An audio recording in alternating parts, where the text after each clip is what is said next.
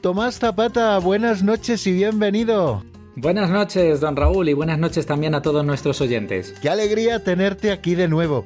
Eh, seguramente, bueno, pues eh, todavía los oyentes no te conozcan del todo porque creo que es tu tercera intervención.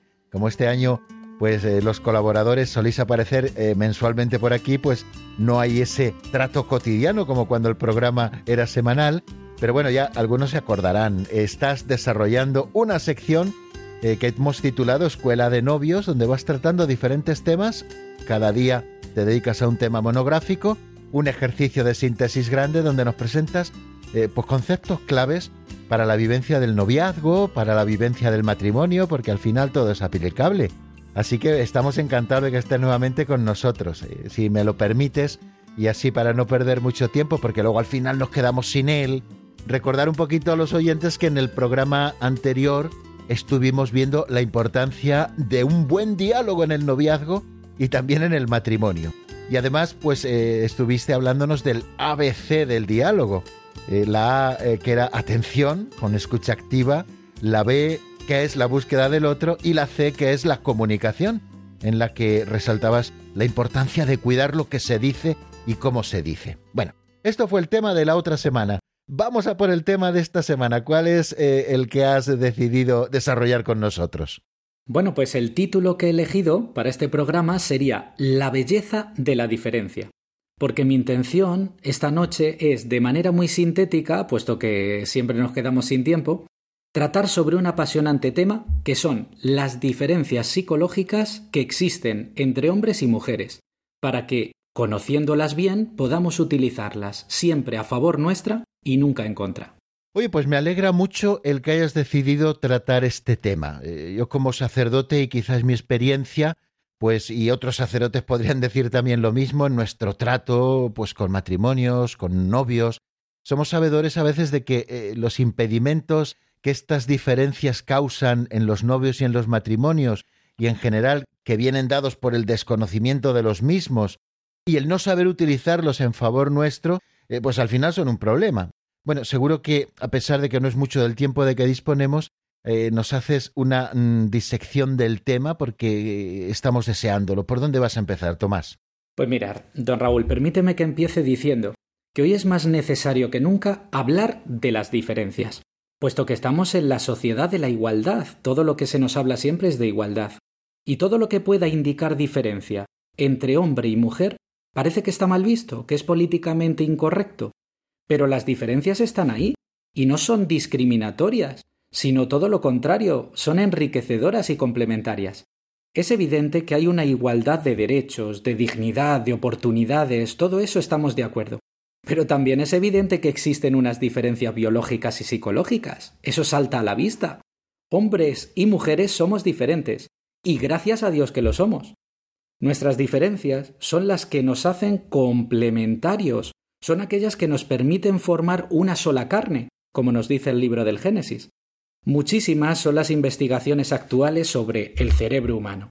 Y mientras que el hombre posee un mayor desarrollo del hemisferio izquierdo, que es esa parte del cerebro mucho más analítica, la mujer tiene mucho más desarrollado el hemisferio derecho, que es esa parte dedicada especialmente a la integración, a la memoria, a las emociones.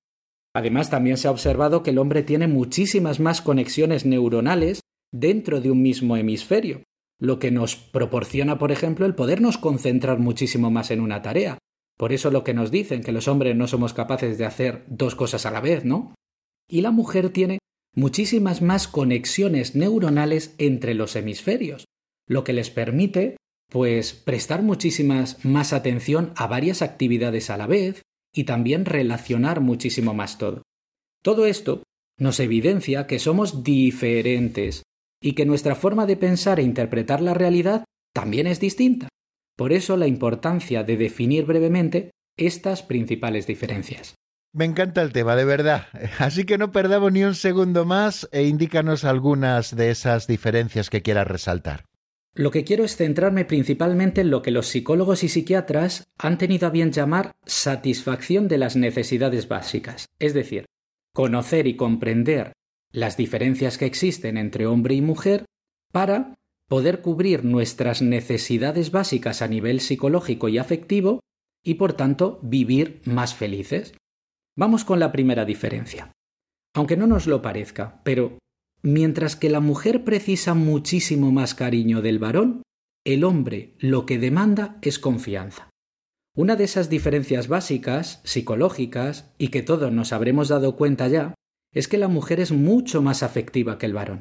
Para que la mujer se sienta plenamente feliz en su vida, tanto en el noviazgo o en el matrimonio, debe sentirse atendida en el terreno afectivo por su marido.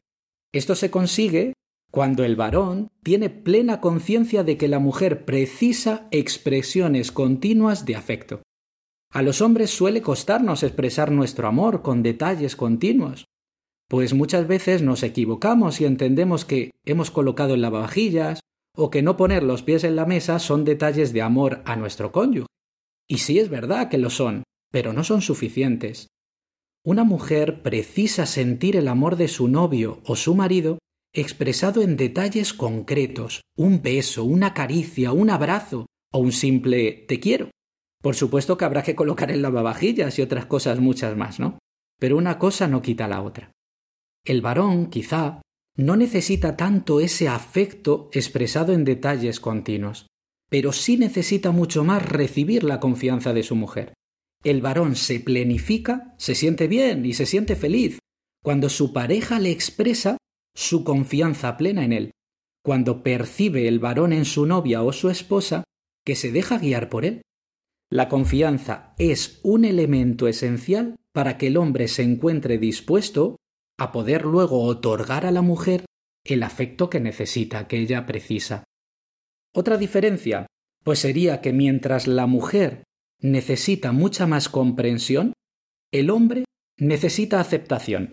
Una de las necesidades básicas femeninas es la comprensión, y para tenerla satisfecha, el varón debe aprender a escuchar, como bien nos has recordado antes, como dijimos en el primer programa, esa escucha activa, con una escucha comprensiva, empática, sabiendo ponerse en el lugar de la mujer, la cual no necesita tanto una solución a lo que nos cuenta, sino ser escuchada y comprendida. Porque el varón, al ser mucho más analítico, siempre tiende a analizar el problema que le cuenta la mujer e intenta darle una solución inmediata. Y la mujer, en la mayoría de las ocasiones, no busca esa inmediata solución, sino que solo busca la escucha y la comprensión de su marido, el acompañamiento y la cercanía. El hombre, sin embargo, yo creo que precisa muchísimo más de la aceptación por parte de su pareja. Sentirse aceptado significa percibir que su novia o esposa lo quiere como es, a pesar de sus limitaciones y defectos. Y cuando el varón se siente aceptado, se ve con la disposición adecuada para intentar cambiar todo aquello que sabe que no es adecuado en su vida, o al menos que es mejorable. Cuando la mujer le está señalando continuamente sus defectos, el hombre se suele cerrar al cambio y la convivencia se vuelve mucho más complicada. Bueno, pues aquí tenemos, queridos amigos, eh, pues unas eh, primeras distinciones que nos ofrece Tomás. Me gustaría que en estos últimos dos minutos que nos quedan nos pusieras algún ejemplo más. Pues para poner así el último ejemplo, diríamos que estas diferencias, las últimas dos que voy a señalar, sería que mientras que la mujer necesita seguridad, el varón precisa de ánimo.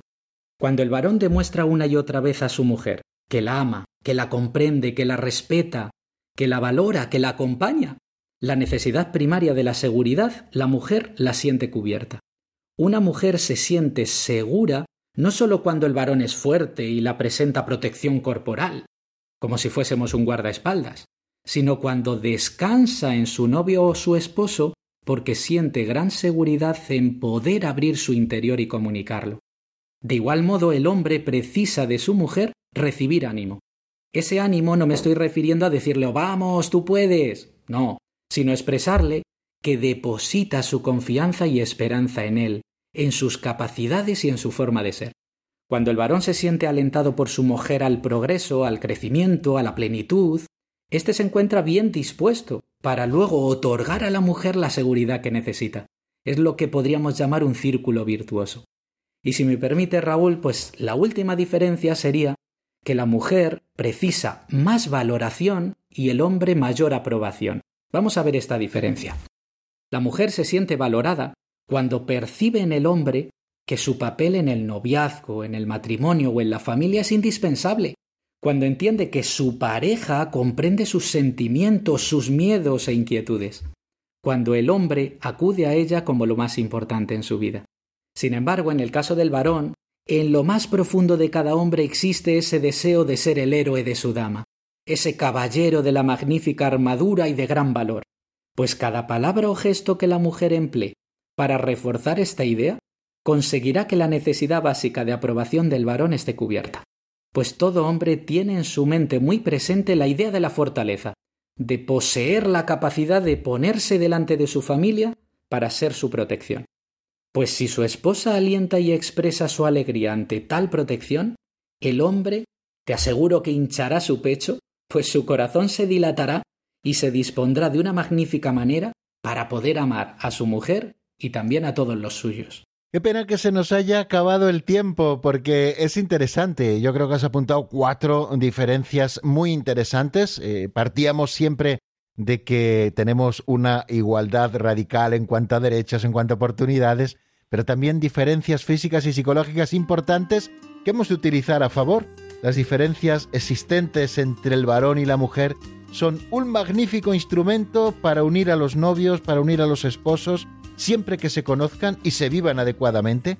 Así que querido Tomás, muchas gracias por este rato y dentro de un mes te esperamos en el mismo lugar y a la misma hora, ya sabes, un abrazo fuerte. Gracias a ti, don Raúl, un abrazo muy fuerte.